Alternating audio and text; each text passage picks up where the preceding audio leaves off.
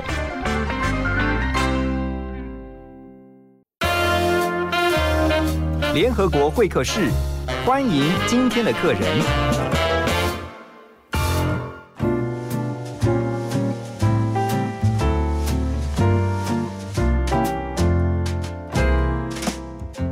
欢迎回到幸福联合国。在今天的会客室啊，我们要来讨论一个话题。这个话题呢，也是常常人生会去思考的一个问题啊，就是人生当中会不会常常觉得自己没有方向？那如果真的有方向，应该怎么样去找寻，而且属于是自己的方向哈？那今天在现场，我们特别邀请到一位，他的经历很特别，他是一位医师，但现在他不做医师的工作，他现在呢在。巡回演讲，希望透过他的这个演讲呢，能够来传递一些正向的理念，而且希望让很多人找到人生的方向。我们一起来欢迎杨思棒医师，他同时也是方寸管理顾问公司的首席顾问。好，杨医师你好，各位听众好，主持人好，我是杨思棒。你的这个名字很特别啊，因为刚才我们在见面的时候才特别提到哈，他这个。丝棒的棒这个字是一个木字旁，在一个陪伴的陪，把那个耳朵拿掉，你是木字旁的，对不对？是旁边立正的立，下面一个口。哦，所以就是常常会被人家念错是杨思培，对不对？嗯，对，杨思培、杨思贝都有。所以你是不是常常在跟很多朋友在交换名片的时候，人家看到的时候，要先跟人家要解释，我叫杨思棒这样？对，对不对？后后来我就脸书用本名哦，就自己有时候三不我先要解释一下，对，这样少了一些每次遇到陌生人都要从头解释的尴尬。对啊，而且我们也学了一个啊，我们刚才特别查了一下啊，是。这个棒这个字是一个古文，它其实就是棍子啊、棒子的意思。那早期呢也是就是我们早期的农具啊，其实它是一个有用的器皿啊，是。啊，父亲帮你取的名字啊是有含义的。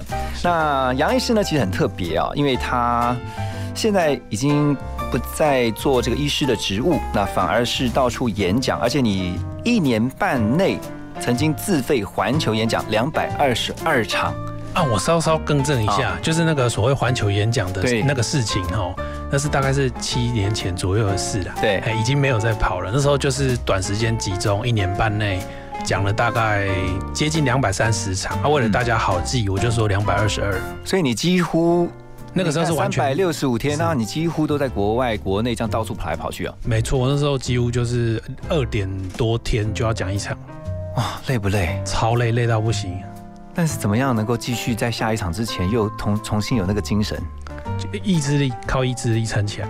你是因为医师的专业背景才有这个意志力吗？应该没有，应该是年年轻有热血啊。那个时候其实就是说，嗯，呃，因为我那个时候的观点就是比较认为说，台湾是不是有可能不要考虑核电厂？嗯，就是说，我觉得认我认为说。核电不是问题，问题是缺电。嗯，那假设说缺电可以解决，而不靠核电解决，有没有可能有这个选项？哦，所以你就到处去演讲，有关于这个核能方面的一些专业知识。就是说我鼓励大家说，你去尝试哦，就是说你节电，嗯，透过你家改变哪一些你的设施，你的顶楼怎么去改哦，嗯，改到你对电的消耗减少。减少到我们不用再去依赖核四，所以就不用面临缺电的危机，对不对？是。那你这个也很特别哈，现在在做讲师比较多，然后讲师也是做了一年半就没有在做。那现在在做？呃，过去三十九个月就是接诊所，因为诊所就是我父亲病危，我不接也不行。哦。然后我的书里面其实有六七成有在。分享就是说财务规划等等啊，当然我也很坦白说我是财务规划得宜，所以说我的生活费不用再靠多看诊来维持我的收入了。那目前就是有一半以上的时间是照顾父母为主，OK，那剩下时间就是自己。自己阅读跟推广阅读。OK，你提到了一个 L 型人生跟 C 型人生，可不可以先简单稍微讲一下这两个人生的不同是什么？是，我觉得有一些长辈他就是说他一辈子可能就是没有特别去汲取什么规划自己人生下半场，或者说第三人生的那个这个规划跟节奏，通通都没有。嗯，所以有一天他莫名其妙就老了，然后老人他的心力就是在关心说啊，邻居的小孩哈结婚了没，肚皮大起来了没，都在关心别人，表面上的关心别人，嗯，其实就是没有跟自己和解，没有规划好自己的人生下半场。对，然后退休金也没规划，健康也没有做好准备。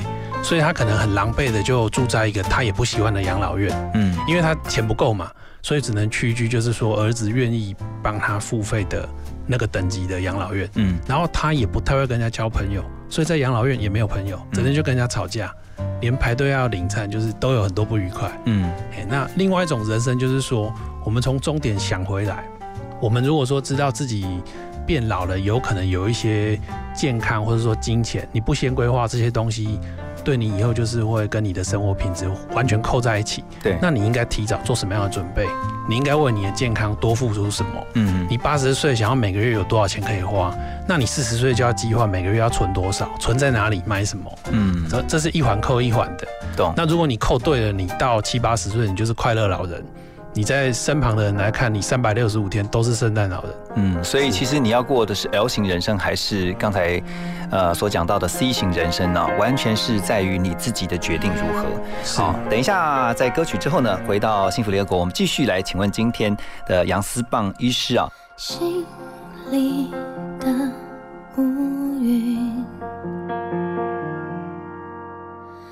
眼角的秘密。来不及燃烧的感情，被流言给吹熄，转身回到孤寂。生活的丛林，坚强游戏。白天掏空了勇气，在黑夜深不平，不懂错在哪里。我不过是一个很想幸福的人，为什么遇不到会生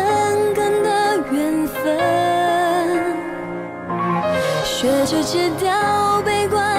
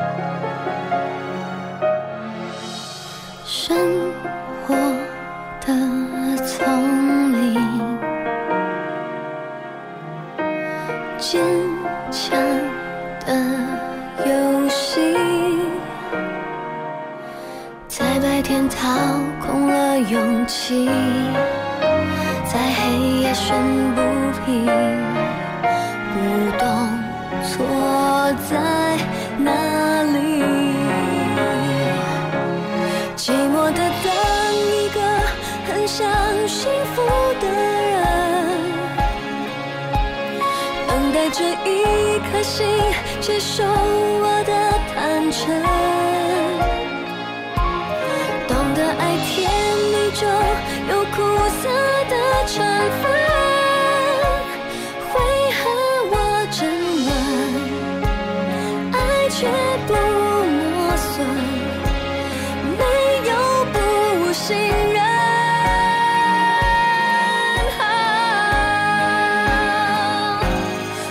相信，当一个很想幸福的人，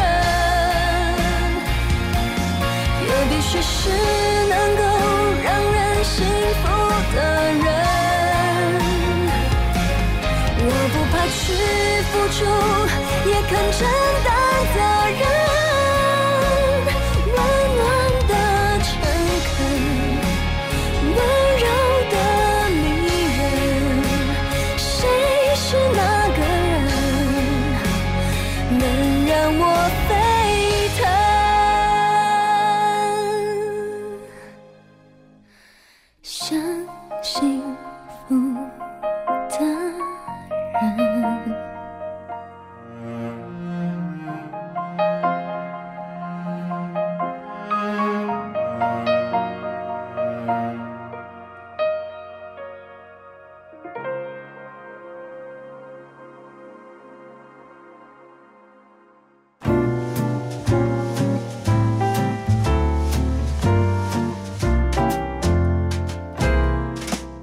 欢迎回来，幸福联合国。今天在我们的会客室邀请到的来宾是杨思棒医师。刚才提到了两种截然不同的人生。我常常觉得当医生啊，在临床、在医院的现场，其实看到的是人生百态。是这个有助于你在写作，或者是说你特别希望分享你的演讲，你常常会把这些东西放进去吗？哦，这个绝对是非常非常大的帮助。嗯，因为通常你如果是一般人的话，哦。其实你看到的生死那个数量，跟一个在医院服务的人，那个可能相差是千百倍。嗯，所以你对那个生死的体悟啊，那个一定是差很多的。尤其是你如果有深入思考的人，一般人可能就是至亲哦，比如说是祖父还是父亲的过世，嗯，然后他本身又要是长子，他如果说好几个兄弟，他也不是排行老大，通常那个蛮不也待机的。对，那如果说你这个整个要担起来，你就是第一时间、第一现场就是你。要面对那个快要断气还是断气后的那个黄金时刻啊，要做很多关键决定，那个就完全不一样，压力很大，压力非常非常大。嗯，然后你会你会自己就是觉得说，你会重新看待你自己的存在。嗯，你如果愿意思考的话，你会减少一点行尸走肉的感觉。就是说，生命就是说这么样的无常，人可能四十几岁中风，嗯，可能更年轻的时候被诊断得癌症，嗯，那癌症当然是有的是可以治愈，有的就是爱拖就过哎。那你你可能会对你的健康更愿意多负一点责任，所以你在医院常常在这种临床现场看到，你当下会有很多的一些心得或体悟。尤其是在小医院的话，有时候那个一个晚上就是两床幺幺九，就只有我一个医生，嗯，你就是疲于奔命。那你几乎就是急诊兼诊所啊，甚所有几乎都包了嘛。到到我服务诊所，当然比较不用面对这些了。哦，但就是说以前是在医院见实习住院医师的时候，这个就不得不必须要面对很多。嗯，是。所以我也之前哈，我曾经就听过朋友跟我分享说，就他有另外一个朋友，就常常会喜欢抱怨。然后呢，这个朋友就建议他的那个朋友说。你如果真的那么喜欢抱怨的话，你建议你到急诊室医院的急诊室哈，做一个下午就好。是。结果呢，做完一个下午，他真的就去了，他就做了一个下午的时间，就看到这个急诊室啊，人进进出出啊，进进出出，然后呢，呃，急救啊或什么的。然后他做了一个下午回来之后呢，就跟这个朋友讲说，嗯，我了解你叫我去医院的原因了。我我觉得这个体验相当棒。对，这这个哈，我有一个很切身的例子，就是我母亲呢，她大概是十年前的时候，她跟我说。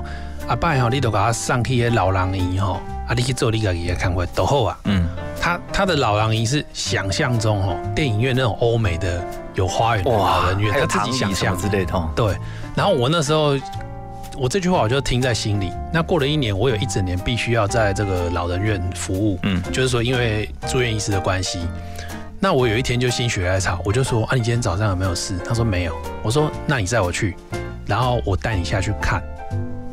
然后他看完之后呢，他吓个半死。他说：“你千万别再给他上来讲。”他一起跨掉下面。他看到常态的老人院是什么样子？嗯，因为其实这个很多哦，这个追下去，这个卫生局也头大。嗯，就是很多养老院，因为它收费不能高啊，没办法高，你高很多人住不起。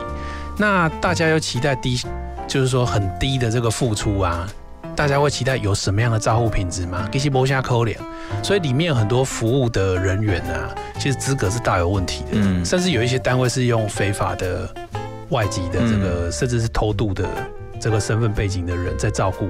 但是你马不法抖啊，你如果去抓，那可能很多家庭的老人没有人顾。嗯，所以我想那个卫生单位也是很头大。这是一个结构性的问题哈。结构性的问题。对，所以其实呃，人生到了这个下半场啊，你怎么样？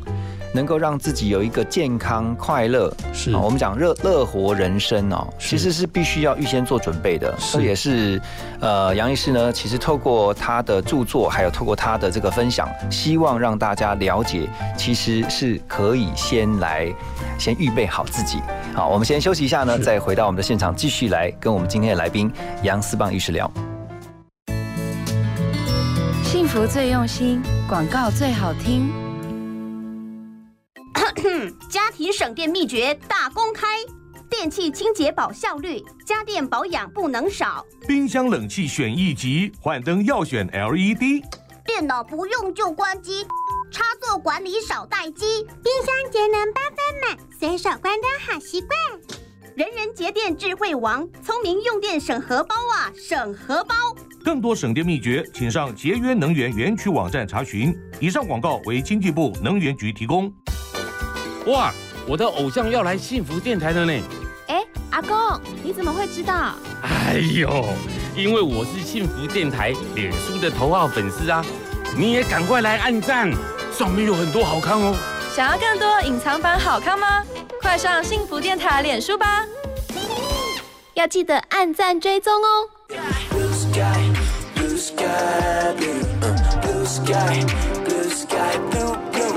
遇到挫折不要感到难过，别让乌云挡着你的 blue sky。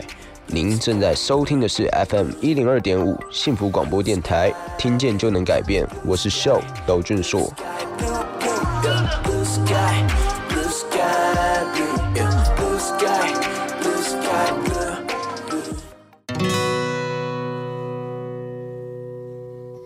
挺好的，放手了，自由了，再也不用猜忌天亮才回家的你。所有恨你的语言没意义，也放过我自己。会想起你，又是对谁缠绵？我倒是学会享受苦辣酸甜，随便了都已经无所谓，我没有哭着脸，这样也是挺好的。不用再看到你的脸色，我会罢休，不再追究了。我们都自由，各自取舍，这样也是挺好的。最难的题目已经选择，快点忘记阵痛和波折，推开跨出未来的大门，挺好的，放手了，自由了。再也不用猜几天亮才回家的你，所有恨你的语言没意义，也放过我自己。我改变不了的个性，改变不了我自己。当我们相识的那天的承诺，现在听起来格外讽刺，想结束这一切，不再继续，一心只想离开你。多少夜我思考这题，或是想挣脱爱情，碰撞与诚实在生活中不嫌反正原来并非我们想象中的那么容易。我选择放弃，是我想把回忆全碾碎。其实赔了输了，我早已经无所谓。走来有跌有撞，想到未来就很累。当前人物已经无所谓，我什么都不求，我只想要自由，我只想要我的人生彻彻底底重新来过。决定就别再回头，我不再回头。这样也是挺好的，不用再看到你的脸色，我会罢休，不再追究了。我们都自由，各自取舍，这样也是挺好的。最难的题目已经选择，快点忘记阵痛和波折，推开跨出未来的大门，这样也是挺好的。不用再看到你的脸色，我会罢休，不再追究了。我们都自由，各自取舍，这样也是挺好的。最难的题目已经选择，快点忘记阵痛和波折，推开跨出未来的大门。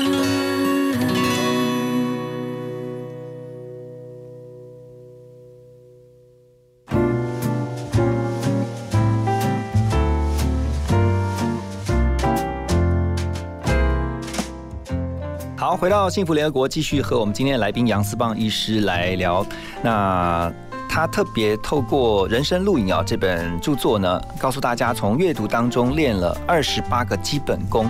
那其实二十八个基本功就是不同二十八本书，然后给你的体悟，你怎么选的？这个问题非常好，我上每个电台哦，每个主持人都会这样问我。嗯，那我其实每一场我都会在。就是说自己拷问自己的内心世界哦，有没有更好的答案？那我后来发现啊，其实二十八这个数字啊是可以抽换的怎么说？其实我讲的这个应该是一个 life cycle 的故事了。嗯，因为有一些长辈他一开始看到这个封面跟这个书名啊，他就觉得很反对，他觉得这家归回阿哥给那边，他看了宫金仙哦，你看过什么生死？嗯，啊，当有一些人知道说，哎，我毕竟有在医院照顾加医科，对不对？好，背景他就哎说服度增加一点点。那如果再加上我三次父亲病危的经验，这个说服力当然就更强了。嗯，我确实比很多人提早必须面对这个人生很多的功课。对我父亲就是面临要要死亡，嗯，然后就是说要埋在哪里，那个时候就是我当下的课题。那我们因为就是也提早去规划，所以像那个生前契约也都买好了，买两份。嗯，我我买了也才知道说原来生前契约是不用写名字。嗯，因为。我也被点到，就是啊，拎到上前戏，你奶在？哦，你是说签生前契约是不见得要指定现在是谁？没有哦，等于先预备好，是就两份空白的，了解了解。因为搞不好是说真的，就另外两个人先走嘛。嗯，对，所以这个我也被点到，棺材不是装老人，是装死人，所以谁先不知道？是是是。那所以就是透过这二十八。个基本功。是，然后你说是一个 life circle，哦，我说我的核心应该是我在讨论一个人一生哦，这个 life cycle 会遇到的问题，OK，什么 timing 会遇到什么问题？譬如说我们现在如果说还在职场上打拼的人，嗯，你要强化你哪几方面的能力，你会成为更。炙手可热的职场工作者，嗯，所以这个我就引用谢文宪宪哥的说出影响力，嗯，樊登的读书等等，读懂一本书，类似这样，就自我装备啦，自我装备，怎么让自己更加的壮大？是，然后接下来可能就是说啊，你父母的健康，你本身的健康，你面对生死，然后你平常用什么样的态度去面对每一天？你要懂得奉献，嗯，然后你不要学一些大男人去贬低女性。你要懂得去看待世界上的女力崛起，大概是这样子。嗯，所以我严格说哈，你叫我二十八本抽另外二十八本放进来也是可以。重点是这个 life cycle 这个架构，相同类型的书籍，对不对？我我想都还是还有其他经典，只是说这二十八本他们对我的震撼度是比较高一点，我就先选了他们。嗯，哪一天我出人生露营了，我一样可以在如法炮制，这是可以的。对，其实因为书海无涯啦哈，每一个作者他背后所代表。的理念其实都很值得参考。如果它是一本很好的书，而且是有很有影响力的书的话，是。所以我们也看到说，你特别这次做了几个分类，你刚刚讲说，它就像是一个人生的呃 cycle 一样，是这个循环一样嘛，对不对？从独善其身，然后呢，开创新局。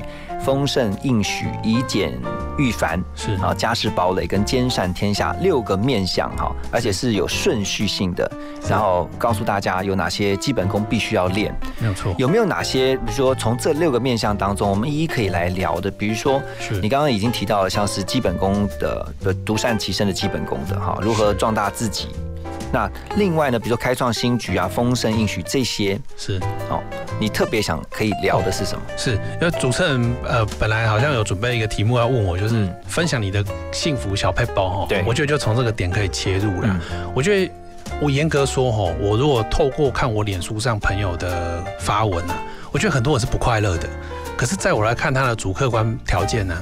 他应该没有什么理由不快乐，那怎么说会不快乐？主客观的条件，主客观就是说，譬如他先生对他也不错，哦，他小孩也算乖，然后他总是会看到生活中比较负面的点，或者说他去关心不属于他的事情，譬如说他这一个月都在关心川普 到底能不能当总统，啊，严格讲，川普关你什么事？除非你有美国公民，嗯，否则关你什么事？哎，所以我说很多人的力气都花错地方。你如果那么关心川普啊，你不如把你家主卧室下面哦的那些灰尘把它吸干净，你还你还一夜好眠。真的啊，很多人就放在家里脏乱，然后整天关心不干他的事的事情。很多人都是这样哎，很多人都是这样。嗯，所以就是庸人自扰之嘛。庸人自扰。嗯。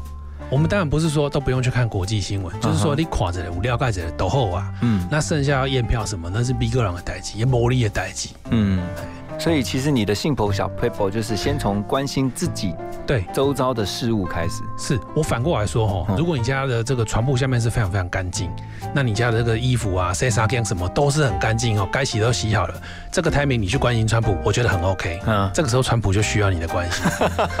但是当你 prepare 你自己还没有 prepare 好的时候，你不要做那么多无谓的事情。对，我觉得就是说 reset 自己的那个这个 mind，自己的 mindset 这样子。嗯，杨医师的提醒很好哈。那其实真的，我们常常会忘记，就必须要靠别人的提醒才知道。哎，丢哦，你你刚刚梦丢呢，然后我怎么都一直去想这些无为不为，我是不好意思举国内政治人物啊，就是国内的什么时候粉，真的真的是花太少力气关心自己的状态。好，我们要先休息一下呢，等一下回到幸福联合国九点以后的会客室呢，我们继续和杨医师来聊。每一次都在徘徊孤单中坚强，每一次就算很受伤也。不闪泪光，我知道，我一直有双隐形的翅膀，带我飞，飞过绝望。不去想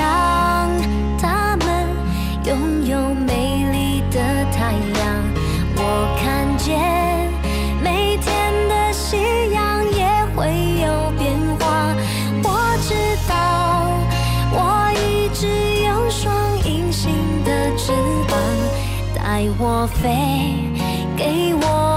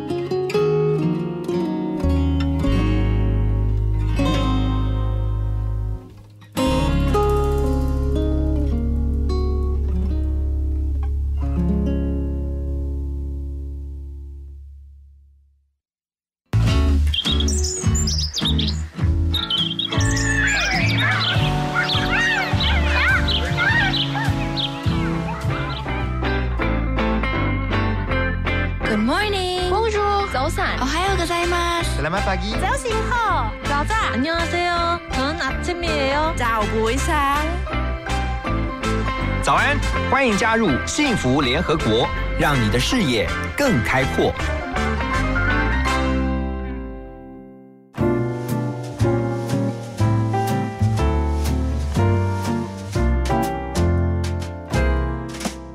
早安，欢迎继续回到幸福联合国。在九点之后的会客室呢，我们今天特别开心的是邀请到杨思棒医师啊，他是我们今天会客室的来宾。杨医师其实透过他的书啊，希望让大家知道，他其实是要扮演的一个角色是引路人这个角色哦，是，而且是透过阅读来引导大家一条路。是哦，你怎么会有这样一个想法？其实我是一直有这样的想法跟做法，啊，只是说一开始，譬如说可能是。呃十几年前我没有什么资源，我曾经出版过一本没有 ISBN 的书，就是误打误撞，然后有在补习班任教很有名的老师啊，他觉得哎我有一些文章见报很不错，嗯，他叫我文章寄给他，他就帮我拿去印刷厂就把它印出来，嗯，我觉得他出书怎么这么简单，然后印出来才发现说没有 ISBN，所以有很多就是闭路。对啊对啊，你需要先给呃我们的听众朋友解释一下什么是有 S ISBN 哦是就是出书一般就是说是出版社找我们出。然后有正规的这个编辑啊、校稿啊，然后这个封面美编等等，这个程序一关一关走完。嗯。啊，然后就是说有 ISBN，就是一个代表你这本书在这个世界上存在的一个正式的一个条码，好像是呃舒适的身份证可以这么说一个 ID。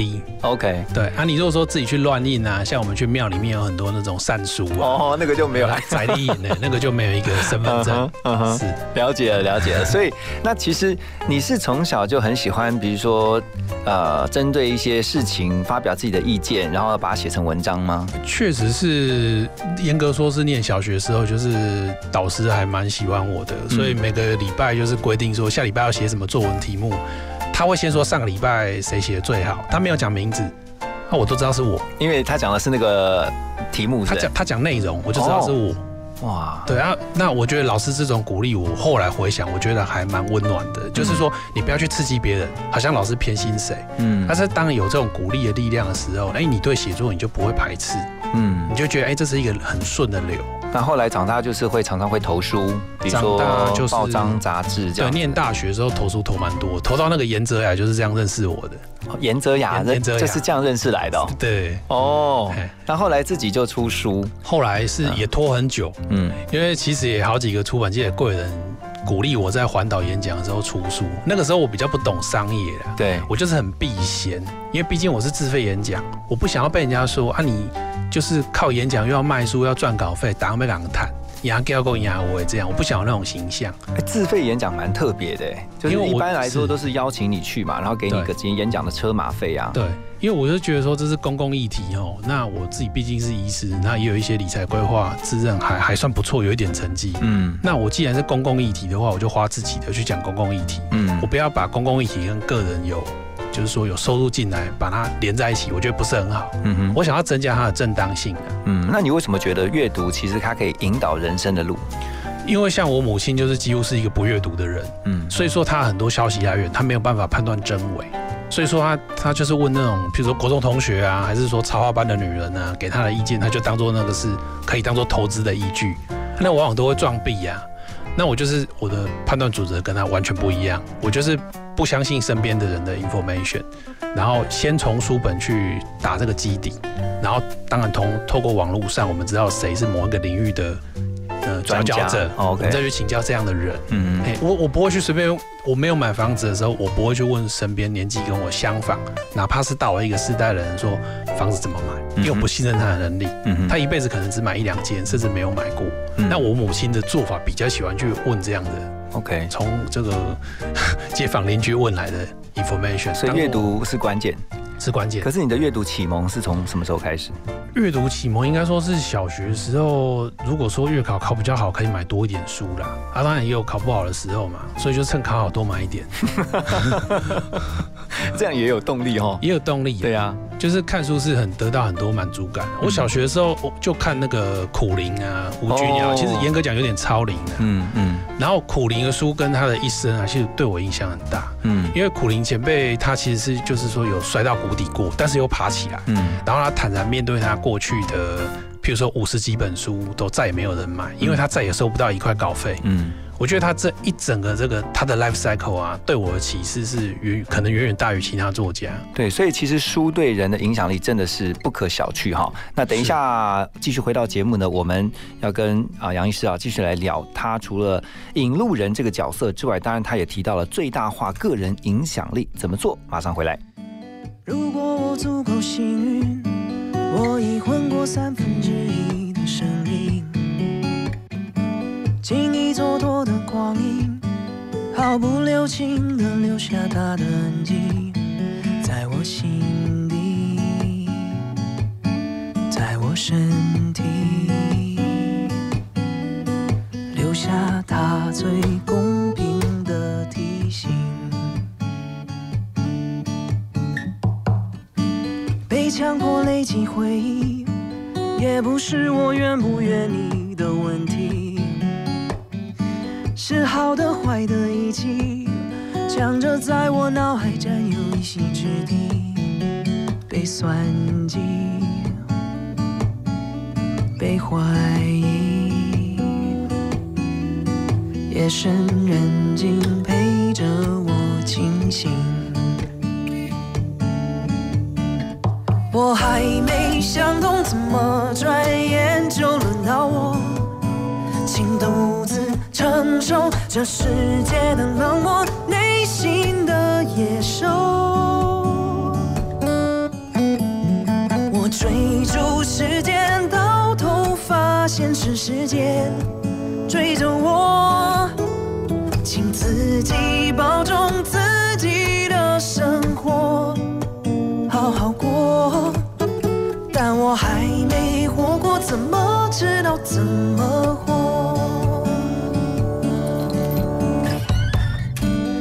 害怕做错决定，在错的路口走错方向，错过了你。擦身而过是风景，留在身边难道就是命中注定？被伤心。被我伤心，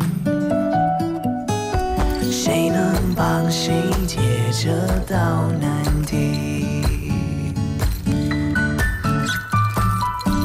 在没犯错的权利，多少过单生子轻狂无知嘴里，在人海里面堆积，在不同脸孔之间翻来又覆去，被冲洗。被磨平学会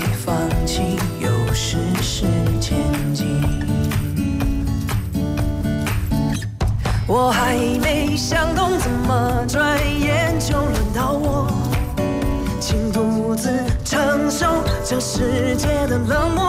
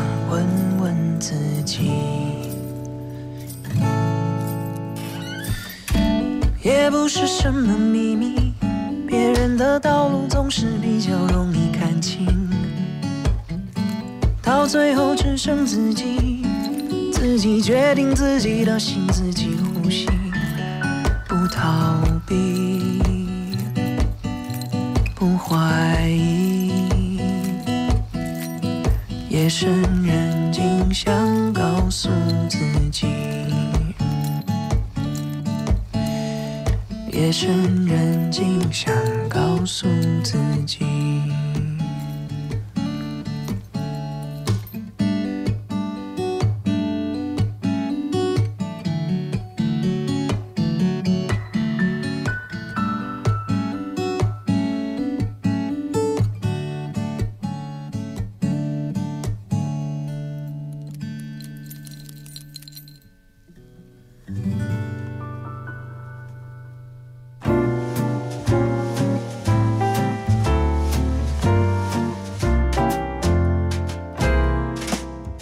迎回到幸福联合国，在我们的现场是杨思邦医师。杨医师，你有提到一个观念哈，就是最大化个人的影响力。这个部分呢，其实是大家的功课哈。那但这个部分我们要怎么做，才能够发挥个人最大的影响力？这个这个问题实在是问的非常好，因为我觉得其实我我默默观察很多人啊，他都很想成为名人。嗯，他虽然嘴巴不说，甚至不承认哦，他的举止就是想要这样。而且尤其在这个年代，你有没有发现？哈，网红啊，或者是一些 KOL 啊，对，就是说可能想要找架吵，然后取得话语权，然后希望别人跟他一起去讨厌谁。然后很多人隐隐的都有这种想法。我觉得也许这就是人性。那我觉得说，如果这样的力量啊，在做一些比较善的事情、比较正面的事情，这个社会一定会更好。嗯，不要只是在那边互相仇恨、互相泼粪水这样。嗯，所以像我出这本书，我办了七场新书公开读友会，嗯，是要付费的。出版社吓得半死。我是出版社，我也会有点抓。我的想法是说，哦，我毕竟环球演讲有三万个听众，对，三万个里面最。Iron Fancy 啊，最铁粉的三百人呐，难道不会想要买票支持我吗？对。我一开始想法是这样，嗯，他确实就是我七场都是开卖大概四十分钟左右就是完售，秒杀啊。秒杀。OK，那一张门票九百九不送书，不送书对出版社也是创举，嗯，因为一般都要送书嘛，哈，然后再绑甚至多送一本。对，那我的做法就是说。我这一场哦是要让与会者知道说，你们来这个场地是要付场地费的。嗯，我们不要去凹场地。嗯，然后我找摄影师呢，我是付至少是市价的摄影师的费用，我也不要友情去凹人。嗯，我等于是打造一个，就是说小小的一个生态圈，而且其实是共好啊，其实是共好。对啊，然后呢，这些钱我不经手，我自己去这个现场的车马费我不支，旅馆费也是花我自己的，我吃什么花我自己的。然后呢，这个票房啊，如果说四万九千五，我自己就捐五万块，捐给一个基金会。你这样根本就没有人会讲你话了。对，我就是把它做到这样，非常漂亮的做法。然后我七场就捐七个基金会，不一样的。嗯，有的是那种人本教育基金会，它是去帮助，就是说家境比较不好的学生的数学教育。嗯哼。然后呢，有一个单位是这个叫绿然，它是一个 B 型企业。我捐五万，就是他用一万当一个单位去改善一个一级贫户家里的电力的设备。嗯，他把老旧的电灯都拆掉，装成节能灯管。对，所以他们家的电费单啊，以后可能就剩百分之五十，嗯，或者说六十都好，就是都打折了。嗯哼，那就是说他们平统的小孩啊，比较敢去开台灯。嗯哼，否则以前开台灯读书就被骂，浪费钱。这个就是你讲说你自己也在 build up 你自己的最大影响力。可以这么说。嗯，如果你用有有些人会很在乎说。你感觉有好处不啊？你如果把这个看成好处，就是一种好处啊。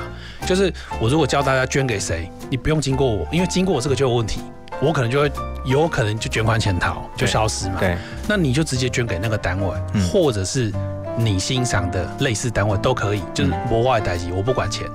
那这样大家更愿意奉献呢？其实这个社会会更好，不过他本身也会更惜福。不过不过像你刚刚一开始讲，就是说很多人现在都希望成为网络的名人。对。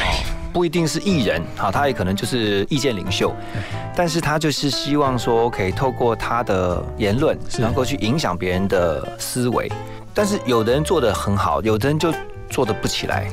对他可能，我觉得就是议题跟发心是有问题的。就是说，你如果只想要说啊，你骂谁，后面有一百个人跟着骂，这个严格讲是没有什么意义。嗯，你可能会觉得说我发一个骂谁的文，后面马上多一百个赞，好像很厉害。其实你认真想，你十年后回来看，这是真的一点意义都没有。嗯，是。所以我觉得说，哎，我在推这些事情啊，就是说，哎，有兴趣关注我的人，他们假设想要攻击我啊，你看我背后做什么嘛？我去帮助跟我不认识的贫户，那个资料还是说那个企业去比对社会局给的单位，嗯，是随机分派的，那个跟我们都没有利害关系，他也不知道我是谁，我也不知道他是谁，我也不必知道他是谁，就是非特定的捐赠。那所以如果有人想要像你一样。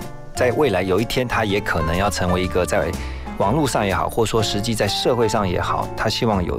更大影响力的人，他要怎么做？欢迎他模仿我，他可以看我这七个基金会在干嘛，他可以去挑说，也许是有的基金会是推进，譬如说台湾加入联合国啦，有些是数学教育，那有些是这个能源，嗯，实际的能源的设施的改变，嗯，那他如果觉得有更好的，我也欢迎他去帮助这样的基金会。那你会不尝试的去分享你的 know how 吗？怎么样成为这个一个成功的 KOL？其实我这个活动怎么办啊？我都公开在我脸书，欢迎人家付。复制，我怕不怕人家复制。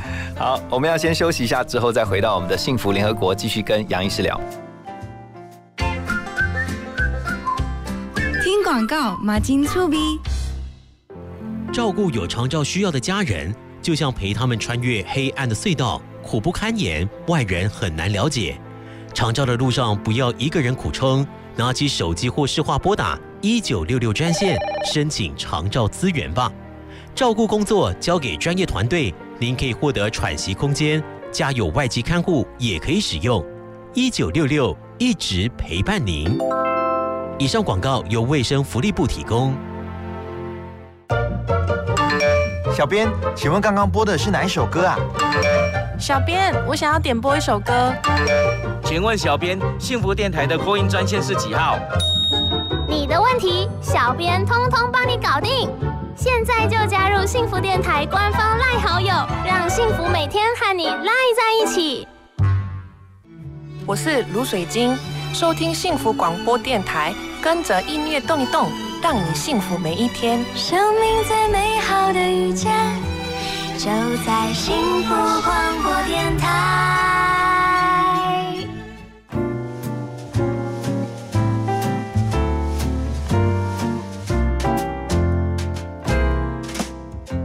好，欢迎继续回到幸福联合国。今天在会客室，我们邀请到的是杨思棒医师。呃，二十八个基本功啊，其实就是你所挑选出来的二十八本跟人生相关的书籍。是有没有哪几本你觉得特别想要跟大家呃来聊的？是，我觉得也许可以先聊聊那个詹鼎正医师跟。李翠琴小姐的顾爸妈这样做最安心哦，这个我们曾经 邀请她上过节目，对，是因为我我毕竟，譬如说我念大学的时候，是我爸健康状况最好的时候，我父亲那时候也是医师，那他没有看健保，他的病人都是扁桃腺化脓很严重，都是发烧感染的病人，然后当然那几年是我最没有 burden 可以去，就是我应付好期中、期末考，剩下时间都是我会从台中跑来台北。成品敦南地下二楼听演讲，嗯，那是我非常非常快乐。可是有一些人啊，就是他可能没有这我这段的快乐，他可能很快就面对父亲的老化或生病，所以我严格讲，我还算蛮庆幸的。但是毕竟我过那段最无忧无虑的时候啊，我就突然发现我父亲老了病了，嗯，他大概十年前第一次住院嘛。那我们一开始是手忙脚乱，我母亲是反对请看护。哎，你刚刚说你是接父亲的诊所，所以你父亲本身也是医师，我阿公也是。我们家你们是医生世家哦。我世家是不敢当啊，就是说连续五代是医师啊。哇！但是就是一代就一个这样。嗯哼，我觉得世家要多一点啊，三个到五个感觉比较可以说，好像家族这种感觉。对对对，OK，是。但是就是说我父亲他自己也很后悔，他年轻时候花太多时间在看诊。OK，对他连。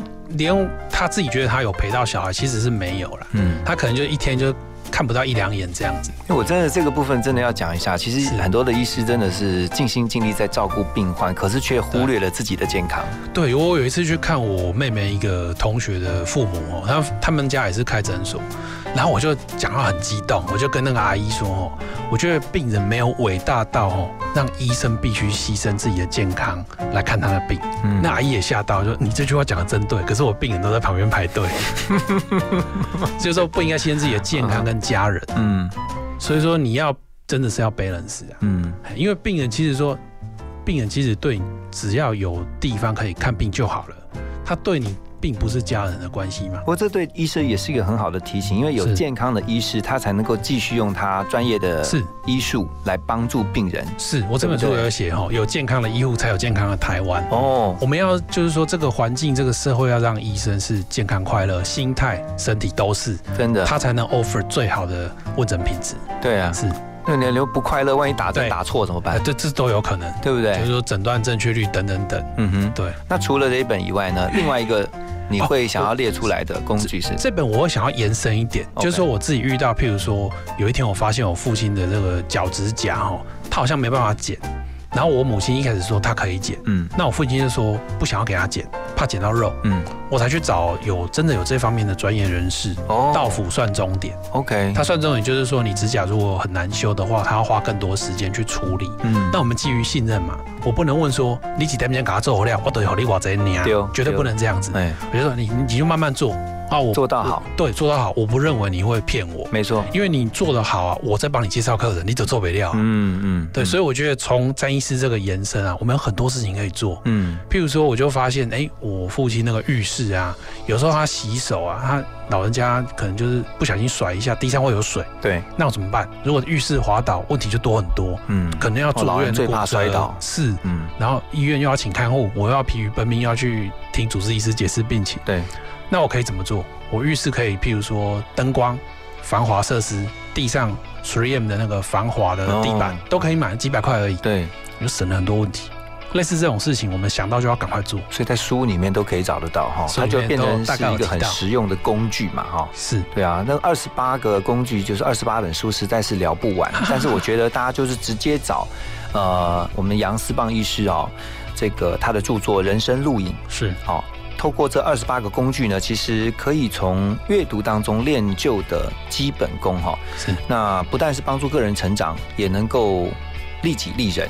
好，所以今天很开心，我们能够邀请到杨医师啊，特别从台中上来，然后来分享这个你自己在人生当中，你透过阅读所练就的基本功，你也希望透过这些分享，把这个基本功呢分享给你旁边周遭的朋友，甚至包括今天听见的听众朋友们。非常谢谢杨医师。星空下有没有地方能停放我的悲伤？时间流淌，怎么收藏？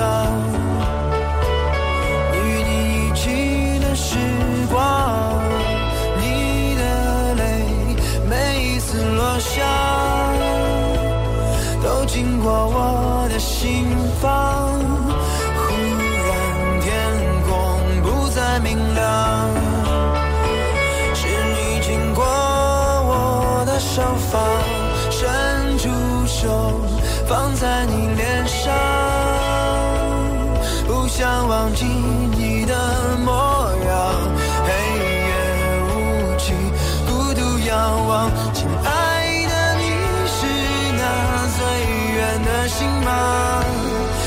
方的路崎岖漫长，为寻找你出现。